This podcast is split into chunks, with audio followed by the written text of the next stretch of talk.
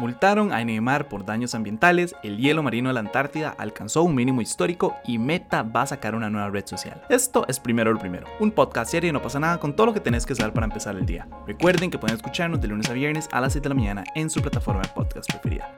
Y hoy quería comenzar contándoles que la Fiscalía de Brasil le impuso una sanción de 3,3 millones de dólares al futbolista Neymar por construir sin licencia ambiental un lago artificial en su mansión a las afueras de Río de Janeiro. En total son cuatro multas, pero decenas de infracciones que van desde realización de una obra pasible de control ambiental sin autorización, pasando por captación y desvío de agua del río sin autorización y remoción de tierras y supresión de vegetación sin autorización. Tal vez para contarles un poco, todo esto comenzó por una serie de denuncias que se hicieron a través de redes sociales, entonces las autoridades cesaron todas las actividades de construcción, que dicho sea de paso, además de un lago artificial incluía una playa, pues ordenaron que nadie entrara al lugar, ¿verdad? Nada más acordonaron las obras y listo, nadie puede entrar.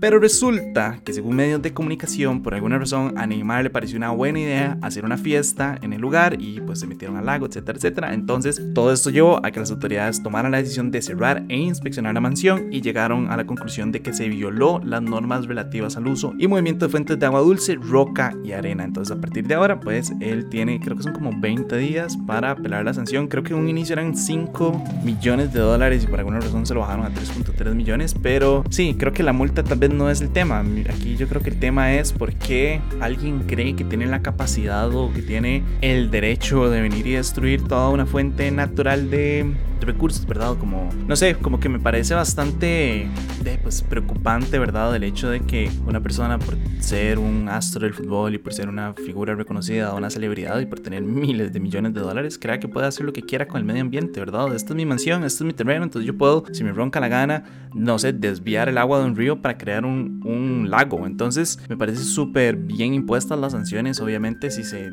si se demostró que se utilizaron recursos naturales del Estado o, no sé, del mundo o lo que sea para este tipo de, de, actividades, entonces para este tipo de construcciones, o sea, ¿cómo alguien se le va a ocurrir, verdad, agarrar agua de un río para meterlo a una propiedad privada? Como que así no funciona. Pero bueno, ya que hablamos de temas ambientales, según la Administración Nacional Oceánica y Atmosférica, el hielo marino de la Antártida alcanzó un mínimo histórico el pasado mes de junio. Específicamente para el 27 de junio, la extensión del hielo marino estaba casi 2.6 millones de kilómetros cuadrados por debajo de la media para esa época del año. Eso quiere decir que se ha perdido casi cuatro veces la superficie del tamaño de Texas. Creo que no sobra decirles, obviamente, que desde hace mucho tiempo sabemos que el hielo marino del Ártico está desapareciendo y cada vez es más acelerado, cada vez es más drástico y también podría significar cambios permanentes en el paisaje y obviamente en su mayoría todo esto es causado por el cambio climático. Ahora, lo que yo no sé si ustedes sabían es que en la Antártida las estaciones están invertidas si lo comparamos por ejemplo con el hemisferio norte. O sea,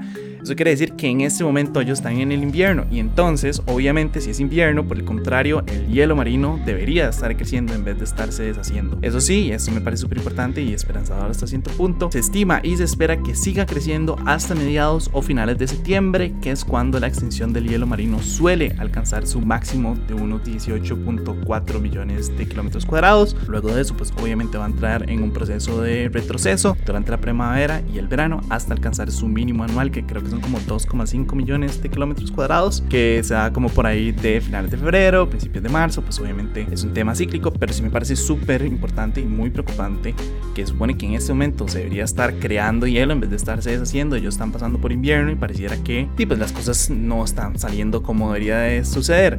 De hecho, por ahí salió un informe de unos científicos que dijeron que estaban sumamente preocupados porque es extremadamente anormal la situación. Obviamente, de hecho, algo positivo también, positivo a medias, agridulce es que por dicha no es como el mínimo histórico, es el mínimo en comparación, ¿verdad? Con los últimos meses. Creo que el mínimo histórico fue en el 2017, si no me equivoco, que tuvo la menor extensión de hielo marino pero igual, ¿verdad? Es un, es un llamado de emergencia, es un llamado de atención bastante grande de que tenemos que hacer cambios o si no, y pues no vamos a surgir y, si no, pues realmente no vamos a tener un mundo en el cual vivir. Y es el tema que siempre hablamos cuando hablamos del medio ambiente, ¿verdad? Que yo entiendo que como individuo se siente como una lucha perdida. Al final del día uno siente como que, digo, uno puede usar sus pajillitas de metal y uno puede usar sus bolsas de tela y uno puede, no sé, hacer todo, reciclar. Ustedes pueden andar en bicicleta si quieren, pueden hacer carpooling si quieren, pero al final del día dice si las grandes compañías, los grandes, si las grandes compañías y los grandes contaminantes no, no ponen de su parte o no se les obliga, los gobiernos no,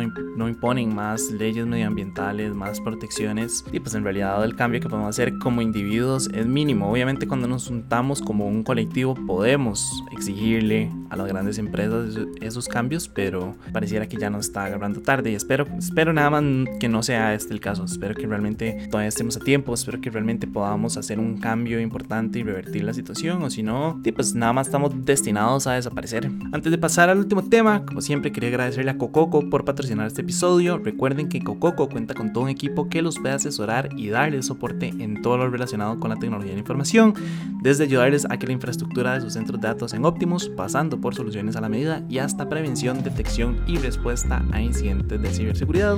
Como siempre, también con eso dicho, quería recordarles que este podcast es gracias a ustedes y a sus suscripciones, entonces si quieren que podamos seguir haciendo este tipo de contenido, la mejor forma de apoyarnos es a través de patreon.com slash no pasa nada oficial. De verdad, muchísimas gracias a todos los que ya están suscritos en Patreon y todos los que escuchan este podcast. Para cerrar, dicen las malas lenguas que esta semana Meta estaría anunciando su nueva red social Threads para competir con Twitter. Thread como de hilo, ¿verdad? En realidad, según medios de comunicación estadounidenses, la aplicación ya está disponible en las tiendas de aplicaciones, como por ejemplo la Play Store y las demás, en la modalidad de acceso anticipado, pero que el anuncio oficial se estaría haciendo hasta el jueves.